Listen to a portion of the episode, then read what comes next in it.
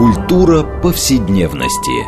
Здесь мы говорим о том, что формирует и наделяет смыслом наше прошлое, настоящее и будущее. Ведущая, главный редактор издательства «Новое литературное обозрение» Ирина Прохорова. Культура повседневности. Программа предназначена для лиц старше 16 лет. Здравствуйте. Мы продолжаем цикл передач под общим названием «Культура повседневности». Напомню нашим радиослушателям, что эта программа посвящена разнообразным темам, связанным с нашими ежедневными практиками, различными укладами жизни, всему тому, что мы часто пренебрежительно называем бытом. Однако наша программа стремится показать, что многие стороны повседневной жизни являются важнейшей частью культуры и во многом предопределяет и формирует ее развитие. А, Но ну, мы в наших э, вообще передачах неоднократно обращались э, к советской эпохе. Э, которая в каком-то смысле, э, ну, я не знаю, да, вот для меня она как некоторая Атлантида. Вроде бы живы еще люди, которые этот опыт имели. И тем не менее, она кажется загадочной, ее приходится заново изучать. И как часто бывает в таких закрытых культурах, которые был Советский Союз, а, повседневность – это важнейший способ понимания, как люди существовали как, э, как они выживали, как развивалась культура. А, и потому что очень часто, да, из официальных источников очень сложно понять а, реальное течение жизни и те проблемы, с которыми сталкивались люди в советский период. И тем не менее мы пытаемся через, а, так сказать, фильтр культуры попытаться понять очень многие стороны жизни советских людей, которые нам уже, и, может быть, другому поколению совершенно непонятны. И вот в связи с этим мы поговорим о такой важной, я бы сказала, интересной, может быть, даже отчасти веселой теме, как фильмы Леонида Гайдая. А, э, поскольку ему в конце января исполнилось 100 лет, э, и э, вышел сборник, посвященный ему, который называется «Человек с бриллиантовой рукой», где исследователи попытались понять, почему он, э, фильмы Гайдая стали культовыми, а, вот, да, почему, как реагировали советские люди, что они там читали, как они свой опыт просматривали сквозь эти фильмы. А, и, э, значит, как бы что Гайдай может дать нам сегодня. И я назвала это нашу программу фильма Гайдая как энциклопедия советской повседневности, ну и жизни в том числе. И сегодня с нами наши гости, которые будут обсуждать фильм Гайдая. Это Ян Левченко, э, редактор серии «Кинотексты», журналист издательской группы «Пост МС», э, Таллин, Эстония. И он, собственно, составитель э, сборника «Человек бриллиантовой рукой». Здравствуйте, Ян. Здравствуйте. Э, очень приятно. Спасибо за приглашение. Да, второй наш гость, который уже неоднократно у нас был, Ирина Каспе, независимый исследователь культуры. Ирина, здравствуйте. Здравствуйте. Я, Ирина Прохорова, главный редактор издательства «Новое литературное обозрение», ведущая программы. А, ну, вы знаете, я вот начала наш разговор о Гайдае. Просто сразу хочется вспоминать какие-то фразы, которые вошли в нашу жизнь. А, но а, начну с другого.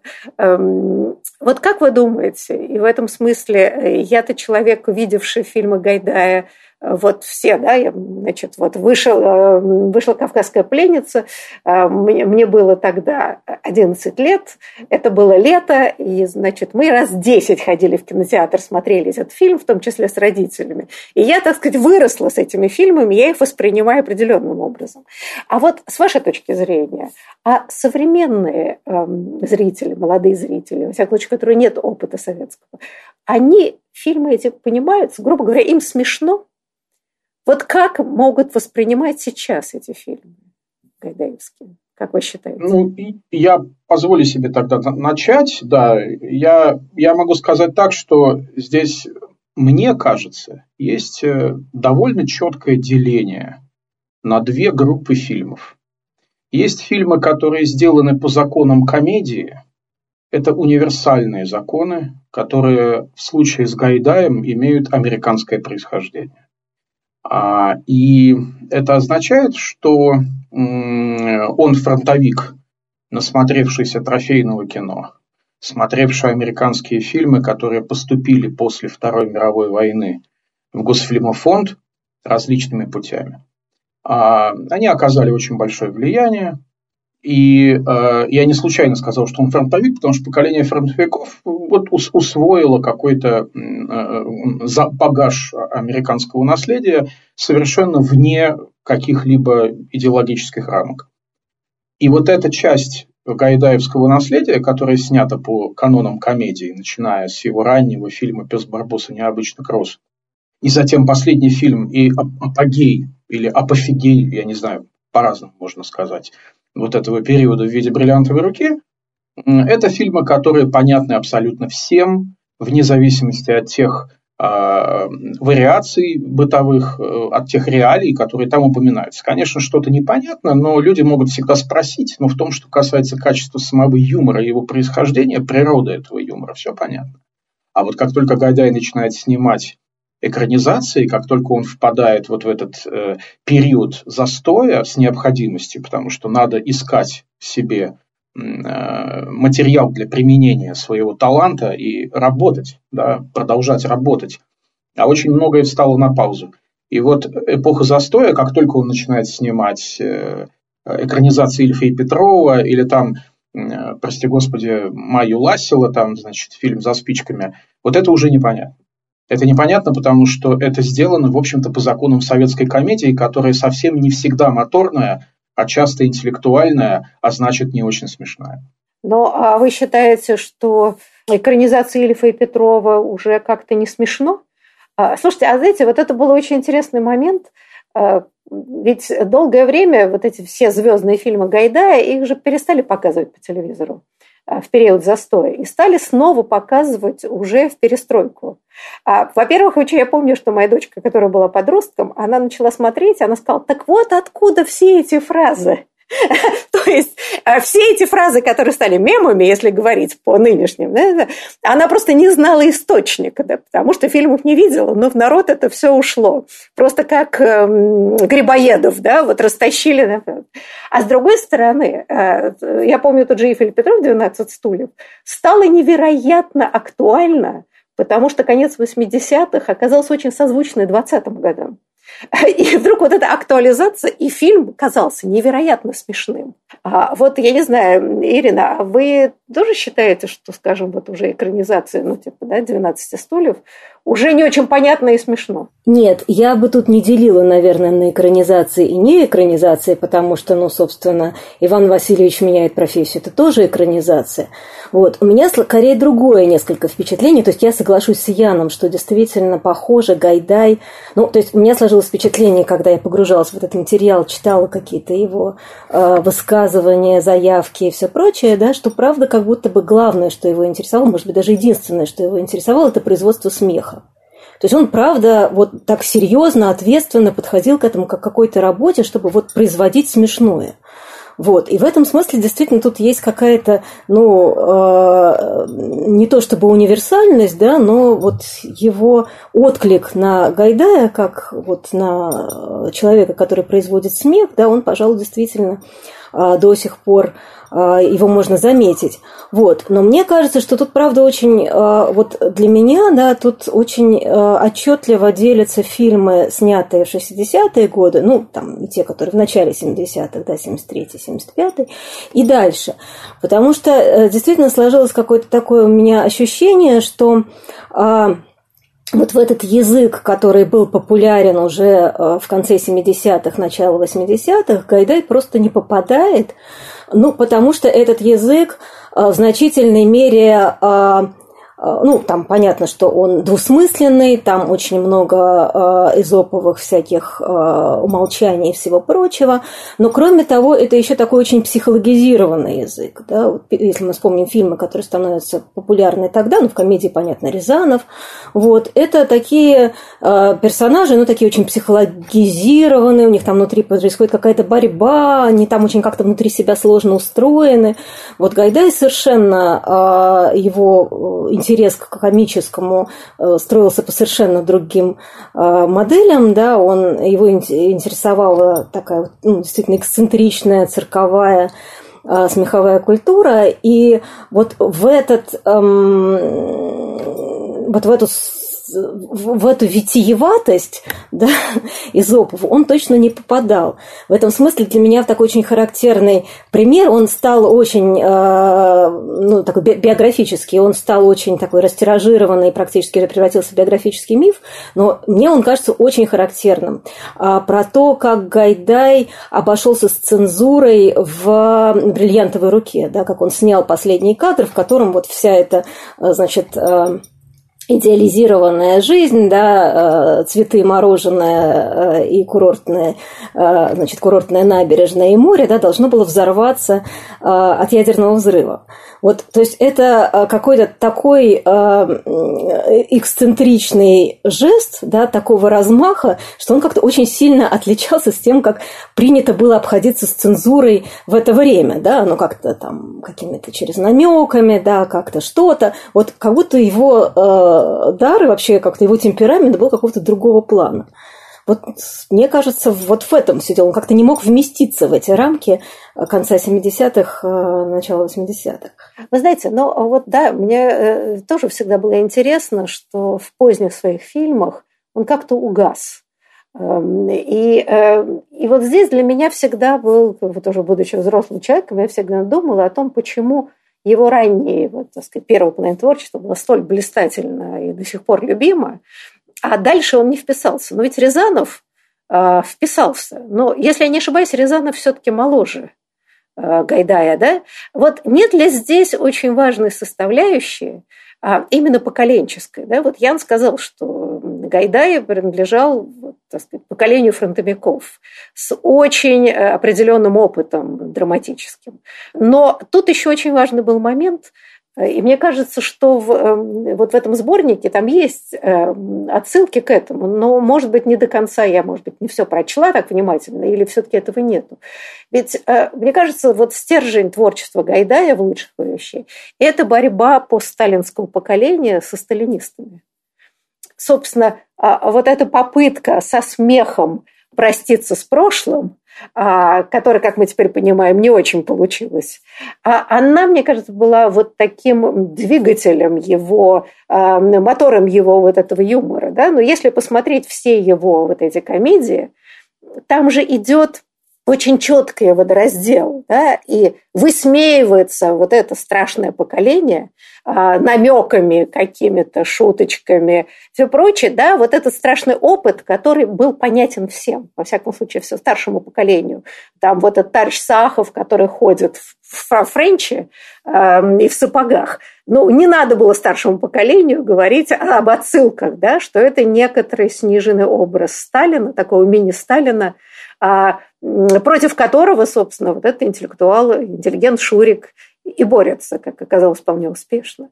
А не, не если смена, да, вот как бы поражение этого поколения и привело к угасанию вот этого юмора и возможности найти какой-то новый стимул э, Гайдаю. Не знаю, может быть, вы меня опровергнете, да, но мне казалось, что вот и все, и все его фильмы питались ровно этим, да, некоторый энтузиазм молодого поколения, которое отодвигали сталинистов, это было же во многих оттепельных кино, да, это было, собственно, главное. Дело в том, как мне кажется, да, это все справедливо, это действительно так и есть, но я бы уточнил, да, пока я не забыл, по, по поводу ядерного взрыва, о котором упомянула Ирина.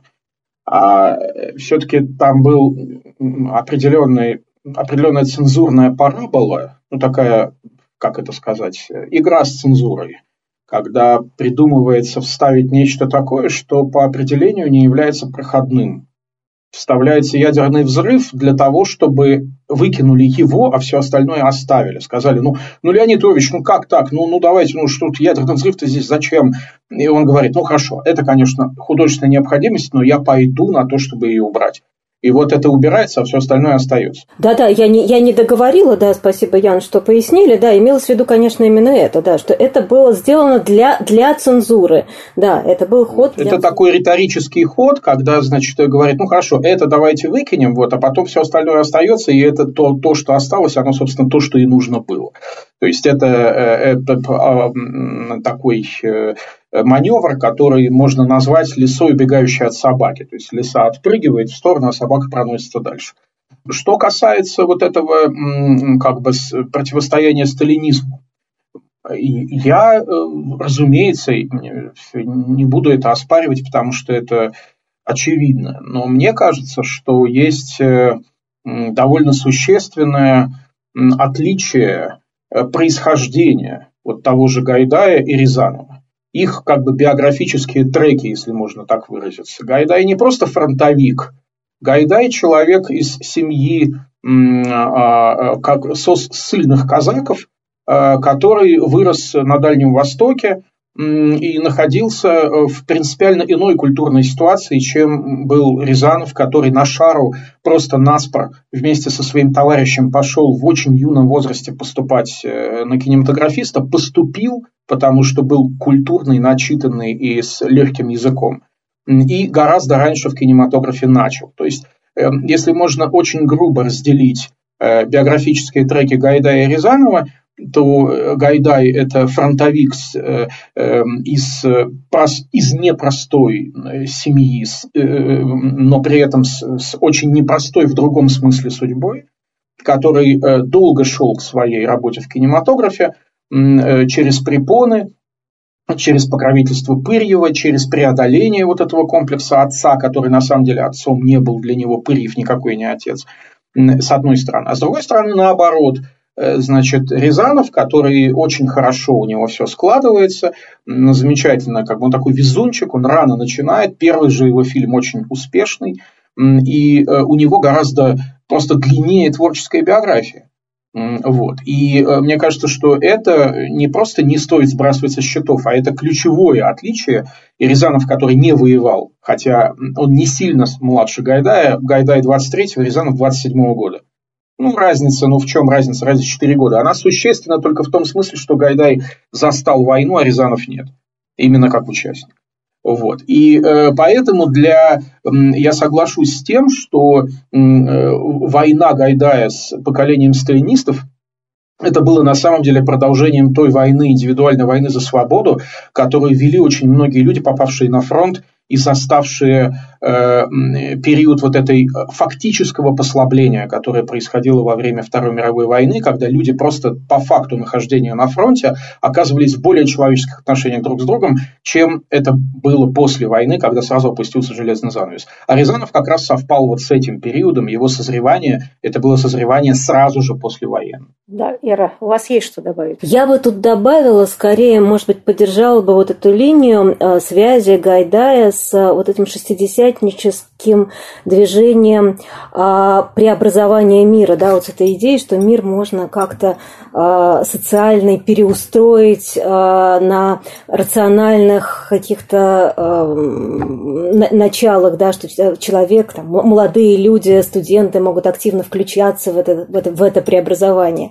И здесь как будто бы, вот, ну, начиная с э, гайдаевских фильмов, э, где появляется вот такой положительный герой Шурик, он его, э, Гайдай целенаправленно создавал такого положительного героя, да, как будто здесь возникает такая возможность э, игры на вот грани между хаосом и порядком. Да, вот э, этот персонаж, он вроде бы такой, обладает вот такой молодежной студенческой инициативностью э, и вроде бы э, пытается как-то упорядочить этот мир и борется со всевозможными нарушителями порядка, да, но делает это таким хаотичным образом, вот, что все запутывается еще больше. И вот какое-то вот это вот эта игра на грани между хаосом и порядком, она, правда, вот какие-то имеет корни а, вот из этого, из этой такой, э, ну, можно сказать, утопии, да, шестидесятнической, такого переконструирования мира. И вот эта, э, ну, эта веселость, да, это легкость, этот оптимизм, он ну, в значительной мере вот связан вот с этим импульсом преобразования. Ну и дальше, конечно, вот он стухает, да, это очень заметно. Вы знаете, но вот... Э, а может, подтухает, может быть, подтухает. Очень сильно стухает, да, например, э, видно, как этот мир э, у Гайдая потом в поздних фильмах, идея, то есть не идея, а всевозможные метафоры, разрушающиеся этой конструкции социальной реальности, они очень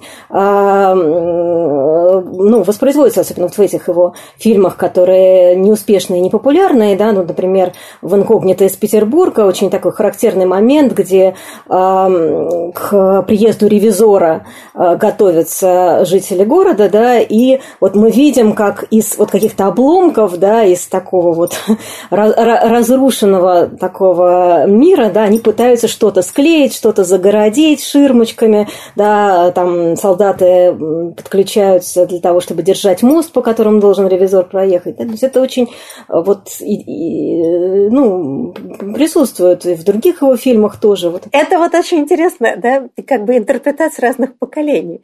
Потому что для меня, честно говоря, это не, как человек советского, да, это было нормально к приезду начальника ну, мы знаем, красили траву, а, да, это был способ советской жизни. Вот эти потемкинские деревни, да, и выстраивание некого... Конечно, это была сатира, это были намеки, да, это э, абсолютно так. Там были прямые параллели, и, собственно, Гайдай очень переживал, что самые такие острые параллели были вырезаны из этого фильма, которые вот прямо узнаваемые были. Там встреча этих начальников с цветами и с пионерами, да, это все было зацензурировано. Нет, конечно, он, он ну, это был какой-то сатирический импульс с его стороны. Но я просто говорю, что само восприятие вот, реальности, да, оно очень сильно меняется. Да? То, то есть тогда это больше было такое оптимистичное э, представление о том, что вот это молодое поколение может а, значит, что-то такое преобразовать, да, и может как-то этот мир переобустроить, во всяком случае как-то его улучшить. А в поздних фильмах это ну, такая явно пессимистичная интонация появляется. Ну да, если вспомнить, э, в общем, тоже культовый фильм тогда совсем юного Климова «Добро пожаловать» или «Посторонний вход воспрещен». Да? Но там же тоже идея э, сатирического, но при этом оптимистического. Э, и это как раз вот такое действительно оттепельное мы можем назвать это утопическое сознание, конечно, частично, но, тем не менее, оно действительно было очень мощное для целого поколения. Знаете, но я вот сейчас хотела попробовать начать разговор, собственно, о героях. И я тут совершенно соглашусь, и, кажется, Ян, это вы писали, что все-таки лучшие его фильмы, если только, там, если мы сейчас Э, экранизацию э, Ильфа Петрова берем, да, это все-таки там, где центральная фигура Шурика. А вот Шурик, я просто подумала, когда я читала сборник, и подумала, а в Америке это была Мэрилин Монро, а у нас был, значит, этот самый персонаж Шурик. Ну, то есть образ, который Мэрилин Монро создала, да, и он стал культовый. А у нас вот, значит, совсем другое слово оказался Шурик. Я бы сказала, что Шурик – это Супермен. Он выглядит как Супермен а, вот в таком своем обыденном виде, да, как клетчатые рубашечки, очучки. Человек-паук, я бы сказала, да, вот который в обыденной жизни он, да, значит, вот такой да. Э, растеряхой. Ну, конечно, да, конечно, это супергерой, да, разумеется, это совершенно точно, да однозначно так. Знаете, но вот здесь как раз мне интересно, да, и то, что я читала, э, Ира, вы посвящали довольно много места и времени в своей статье, вот его, так сказать, да, вот персонажу а, Шурику. Но, вы знаете, вот опять же, да, что значит, когда ты смотришь это в детстве в юности, да, у тебя остаются какие-то совсем другие ассоциации, и тут и сохранится тот контекст, в котором это смотрелось.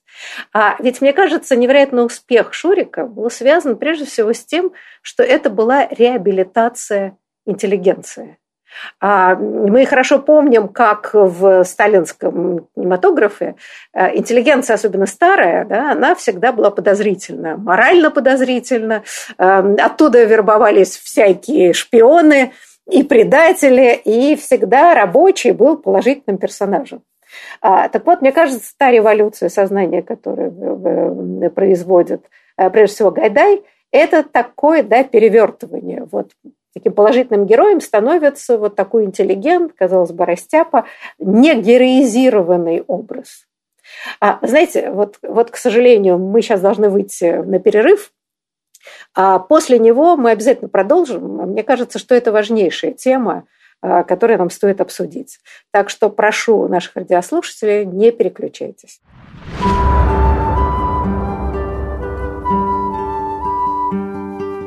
Здесь мы говорим о том, что формирует и наделяет смыслом наше прошлое, настоящее и будущее. Культура повседневности.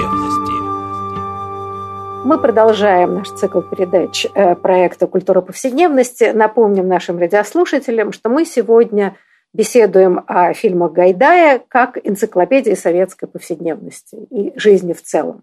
А, отталкиваясь от сборника а, э, в честь столетия Гайдая, который называется «Человек с бриллиантовой рукой». А, и напомню, что наши гости сегодня – это Ян Левченко, составитель сборника, редактор серии «Кинотексты», журналист издательской группы «Постемеес», э, которая находится в Таллине. И второй наш гость Ирина Каспе, независимый исследователь культуры, и я, Ирина Прохорова, главный редактор издательства «Новое литературное обозрение», ведущая программы. Так вот, перед э, перерывом мы начали обсуждать э, фигуру Шурика – кстати, э, это была как бы э, драматическая история для актера э, Демьяненко, который потом никого уже играть не мог толком, он остался Шуриком в сознании. Так вот, давайте немножко об этом герое и поговорим. И я вот начала, да, мой тезис был, что все-таки эм, особенно если мы посмотрим операции И, да, и другие приключения Шуринки, вот, Шерику, вот первая его Э, так сказать, новелла, а, вот там столкновение получается, да, как бы представителя рабочего класса в кавычках и вот этого, значит, растяпа интеллигента. Вот, может быть, мы немножко бы обсудили. Представители рабочего класса, которых вы действительно условно так обозначили, если их уточнить, эти социальные типы, которых играет троица а, Вицина, Никулина и Маргунова, нет, я в данном случае нет. Я говорила вот о, об этом Феде, а, значит, который, который пытался, так сказать... Он вот тут, тут Тут как сказать, вы понимаете, как бы, мне кажется, что и Федя – это такой рабочий класс э, сознательно, ну, как бы по своему поведенческому интерфейсу. Это люмпен вообще люмпен, да, который выдавался за рабочий класс. Криминализованный, криминализованное криминальное поведение. И я не случайно вспомнил Троицу, потому что это тоже это совершенно криминальная э, э, сталинская, гулаговская по своему происхождению как бы э, конструкция персонажей. То есть это люди, которые находятся в неком криминальном, лиминальном, да, пограничном поле, с которыми вступает в э, простое, а иногда сложное взаимодействие герой Шурика. Герой Шурика – это реабилитация не просто интеллигенции. Это, наверное, так.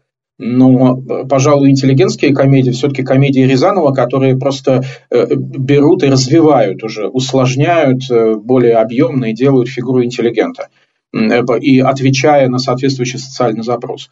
А Шурик – это реабилитация бэби-бумеров. Это вообще реабилитация молодежи людей, которые вышли на авансцену, которые как бы заявили о себе э, в период молодежной культуры в конце 50-х годов синхронно как бы с первым, первым сполохом молодежной культуры стал, собственно, фестиваль 57 года. И вот эти все те люди, которые на этом фестивале были совсем молодыми, потом они позаканчивали институты и университеты, поехали по распределению куда-то строить э, братскую ГЭС и так далее, значит, вот, а кто-то остался в столицах, и вот они стали, они стали походниками, они стали, значит, э, обладателями гитар, э, для них пели Акуджаву и Висбор, э, лыжи из печки торчат, как пел мой папа, значит, вот, изображая Висбора, ну вот, и прочее, то есть, вот, пародируя его, да, вот это, это как раз то самое поколение, для которых Шурик стал вот такой символической фигурой. Вы знаете, да, но вот у меня есть ощущение, что Рязанов Э, как бы этот социальный слой потом и сделал э, вот, главными зрителями. Но э, начиная, ну, начало, начал все-таки это Гайдай, да, ну, потому что вот это поколение молодых людей, это интеллигенция в большей части научно-техническая, который, да, и начинается научно-технический прогресс, да, является Шурик там вроде бы собирает фольклор, но в более позднем, там трудно сказать, чем он занимается, но он явно вот это поколение советской интеллигенции. Уже не старые дореволюционные, а уже абсолютно советская, да, но, но пытающиеся вот как бы, да, свою социальную среду а, утвердить как ведущую. И э, в этом смысле это действительно был такой очень серьезный перелом. А, мне кажется, что в этом смысле вот Шурик да, и воплотил эту идею утопического, идеального интеллигента. Он, он, во-первых, не агрессивный, а, он вполне себе гуманистический, а, но при этом может постоять за себя. И вот этот... То есть это борьба с криминальной средой, которую как бы Шурик выигрывает.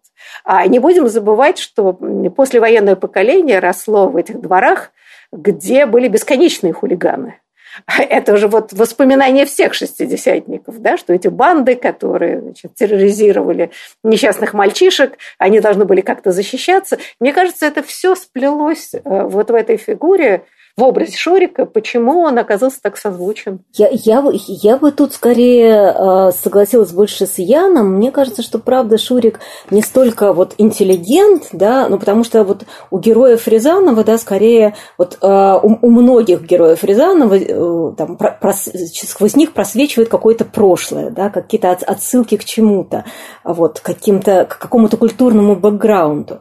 Мне кажется, что Шурик, он такой типичный, он, он в, в каком-то смысле смысле такой пустой новый человек, да, то есть он скорее больше соответствует э, тем дискуссиям, полемикам, которые велись э, в 60-е годы в публицистике, да, о том, каким должен быть человек будущего, э, да, какой человек должен строить коммунизм. И очень интересно, что вот как раз эта противоречивость Шурика, о котором я говорила, она как раз сочетает вот два таких основных требования, которые предъявлялись молодому поколению поколению вот в публицистике этого времени. С одной стороны, этот человек должен быть э, инициативным, да, он должен быть активным, он должен как-то себя проявлять, а с другой стороны, он должен следовать правилам, да, он должен э, чувствовать очень хорошо, э, ну, вот, э, порядок, норму и как-то ее восстанавливать. Вот это такое противоречивое требование, да, ну как раз про Шурик. Кстати, а, я бы сказала, соединить связь времен,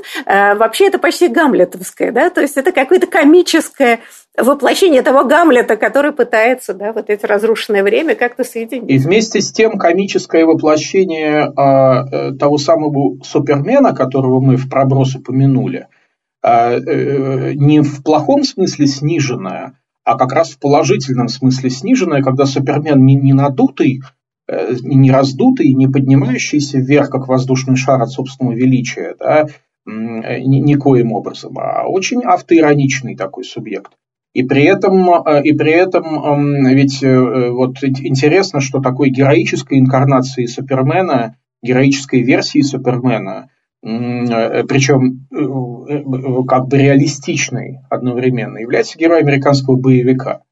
И, собственно, да, который, который просто для того нарушает закон, чтобы потом все вернуть обратно. Ну вот, чтобы восстановить статус-кво, да, он всегда всех спасает, да, ну, как бы вот он, он все нарушает, он всех там, так сказать, убивает, кого надо, да, он потом возвращается обратно в некоторое исходное состояние. Шурик делает ровно то же самое, но только через э, систему приемов, которые Гайдай усвоил у Чаплина. То есть он, это, это действительно, вот вы вспомнили Гамлета, Гамлет здесь более чем уместен, потому что Чаплин, конечно же, воспроизводит э, гамлетовский драматизм, но только в крайне сниженном таком проявлении, да, демонстрирует, он, это печальный, печальный клоун, а, с очень большим драматическим диапазоном, который показывает э, публике, да, герой Чаплина говорит, над кем вы смеетесь? Вы надо мной смеетесь, да, да побойтесь Бога. Да, вот, вот и, а у Шурика это еще легче, еще как-то искрометнее, но он соединяет в себе множество серьезных линий, да, которые просто благодаря таланту Гайдая превращаются в нечто очень удобоваримое в хорошем смысле этого слова, очень легко усвояемое. Знаете, а я хотела еще, если уж мы пошли по героям, а мы вот эту троицу оставим на закуску, прекраснейшую, э, трус, балбес и бывалый.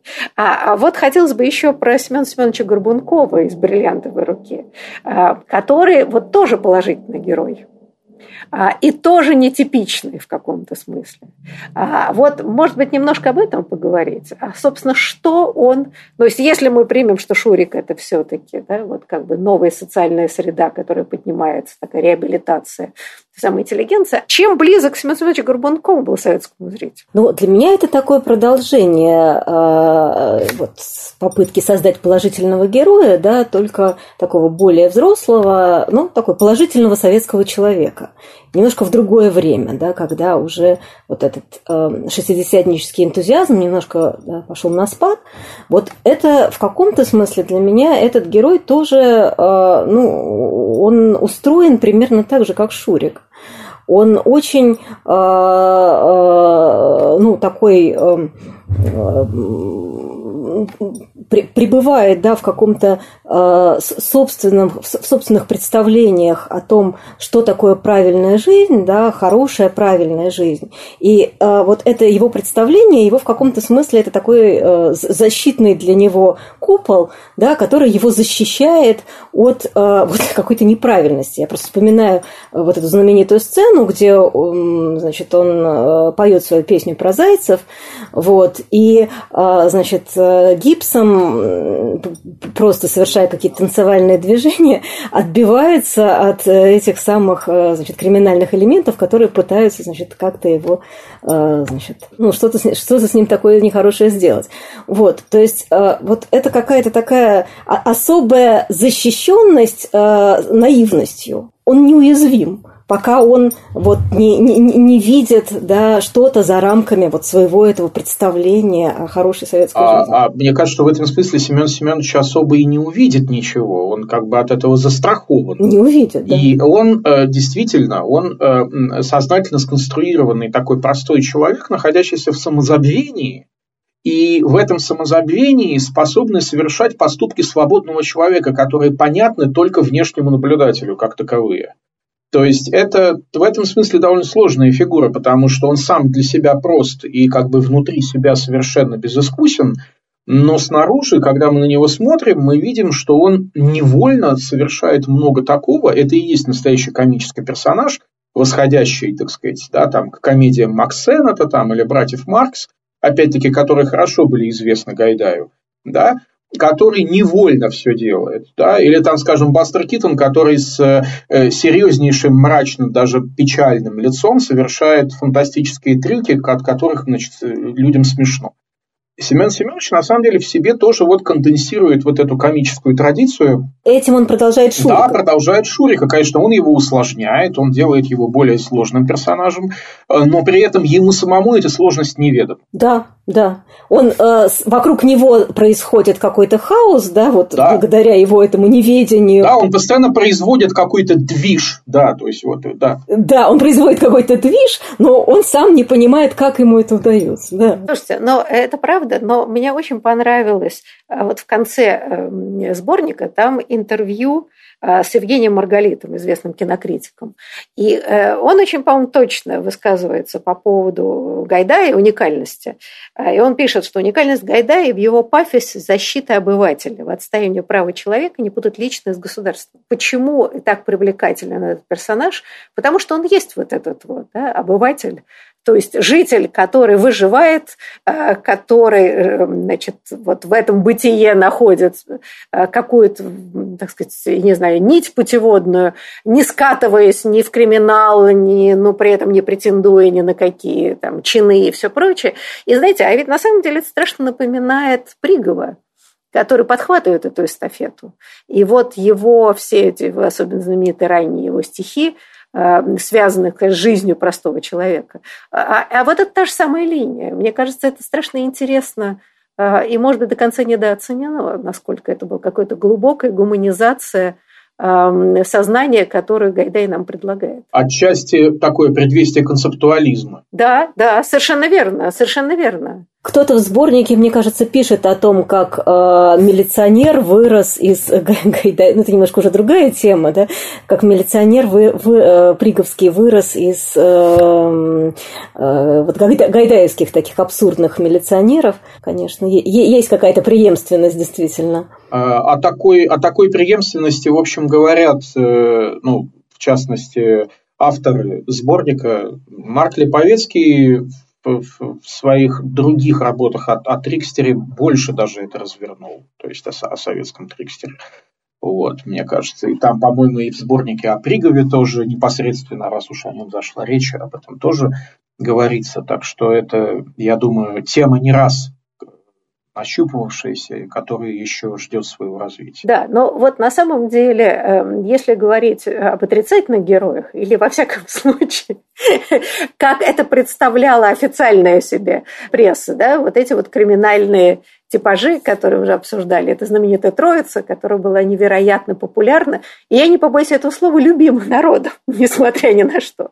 Вот давайте поговорим о парадоксе вот этих самых трикстеров. И тот же Кеша, как Злодоев, значит, Казадоев, да, как бы при всей его, казалось бы, отрицательной сущности, невероятно очаровательный, да, и вызывает некоторую симпатию и сочувствие. А почему, почему эти персонажи, у них такая двойственная а, ну, я не знаю, роль, да, э, с одной стороны, абсолютно отрицательная, но с другой стороны, как я вспомню, подходи, не ленись, покупай живопись. Как-то, значит, становится невероятно смешно и трогательно. Э, а, я, я могу сказать, что, как мне кажется, это такие фигуры часто вынужденной идентификации. А, и поскольку она вынужденная, потому что, ну, не, не самоидентификация, а фигура узнавания. То есть это типажи, которые очень узнаваемые. И одновременно они являются такими, ну, как бы словарными, как бы конденсаторами, да, вот они собирают в себе словари разных персонажей, из которых можно узнать, которых можно распознать.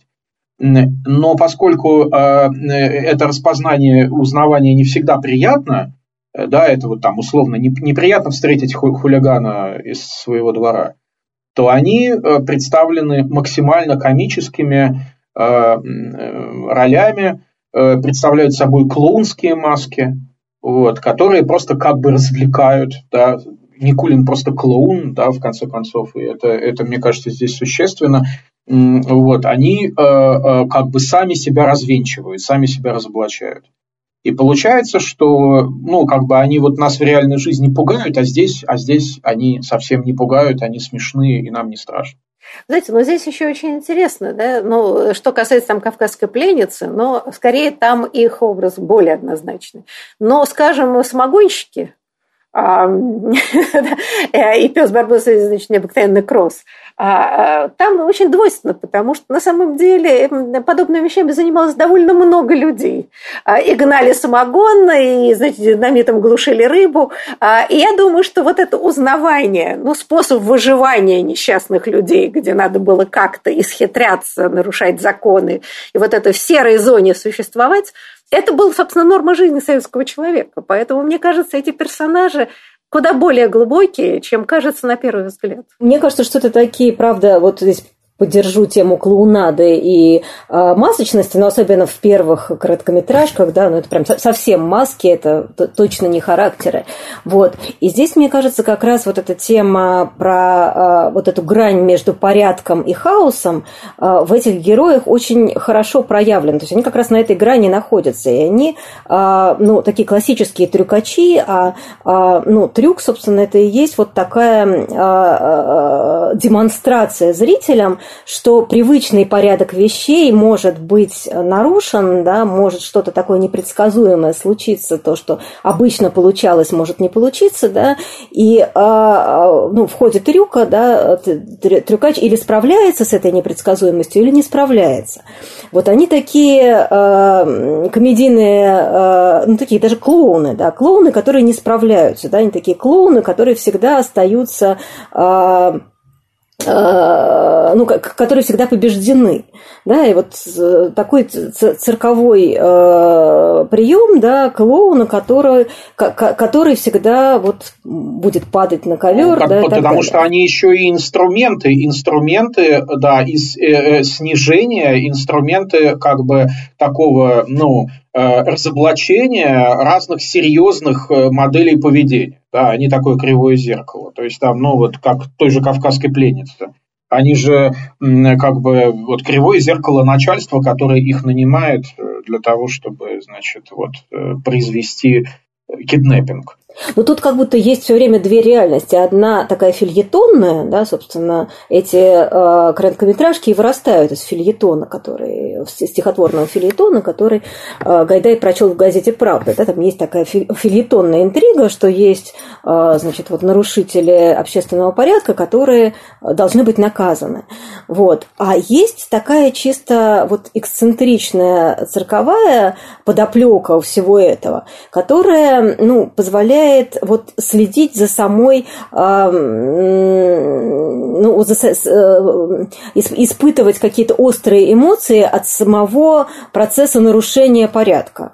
Да, и вот такого, э, и поскольку, и поскольку зритель всегда э, смотрит на это как вот э, из роли, значит, вот человека, который знает, что зло будет наказано, да, вроде бы это такой, ну, их провал, да, этой троицы, он такой ожидаемый и поощряемый, да, но в то же время... Но это как человек бежал, бежал и упал, да, и даже это не смешно, в принципе, мы понимаем, что ему больно. Но как Бергсон писал в своей работе о смехе, да, что э, просто смех – это рефлекторная реакция на резкое нарушение наличного порядка. И вот, вот это вот, вот природа, чисто моторная природа смеха, которая здесь уравновешивает э, вот эти, может быть, там идеологически заряженные какие-то роли, которые им могут быть присущи. А так получается такая нейтрализация и легкое усвоение через эксцентризм. Ну, вот у нас осталось совсем немного времени, буквально 2-3 минуты. Я хотела все-таки еще поговорить об этом э, замечательном персонаже, который играет Миронов э, в «Бриллиантовой руке». А, и мне кажется, что это поразительное прозрение, а, но вот э, набирающую силу, такое увлечение религиозностью – который на раннем этапе улавливает вообще Гайда и высмеивает. И э, вообще вот это очень интересно, э, как бы это сказать, как бы теперь это опять надо говорить деликатно, такая некоторая гендерная неопределенность персонажа и вообще некоторый такой снежный образ золотой молодежи, как правило, детей партийных работников. Мне кажется, тоже поразительная фигура. Ну, он пижон такой, да, который, конечно, в Эм, в своей связке с э, Леликом, эм, значит, он э, появился из «Берегись автомобиля», вот, где Миронов с Папановым как бы опробовали друг друга в этой связке, и Гайдаю как-то стало ну, почти обидно, ну, вот, что такая, такой дуэт как бы пропадает в, значит, э, в слишком содержательном фильме, да, каковым «Берегись автомобиля» является, ну вот, ну я так специально говорю, немножко так провокационно, и вот он их берет в бриллиантовую руку, и там они раскрываются как настоящие комики, при том, что ни тот, ни другой до конца настоящими комиками не являются. И это тут есть еще вот эта логика, мне кажется, не, не просто, не только идеологические какие-то подоплеки, и не только там предвестие, там, скажем, фильма Глеба Панфилова «Тема», который высмеивает увлечение религиозностью, вот, но только уже очень серьезно это делает, вот, спустя 10 лет. Вот. А есть еще вот это, просто раскрытие амплуа.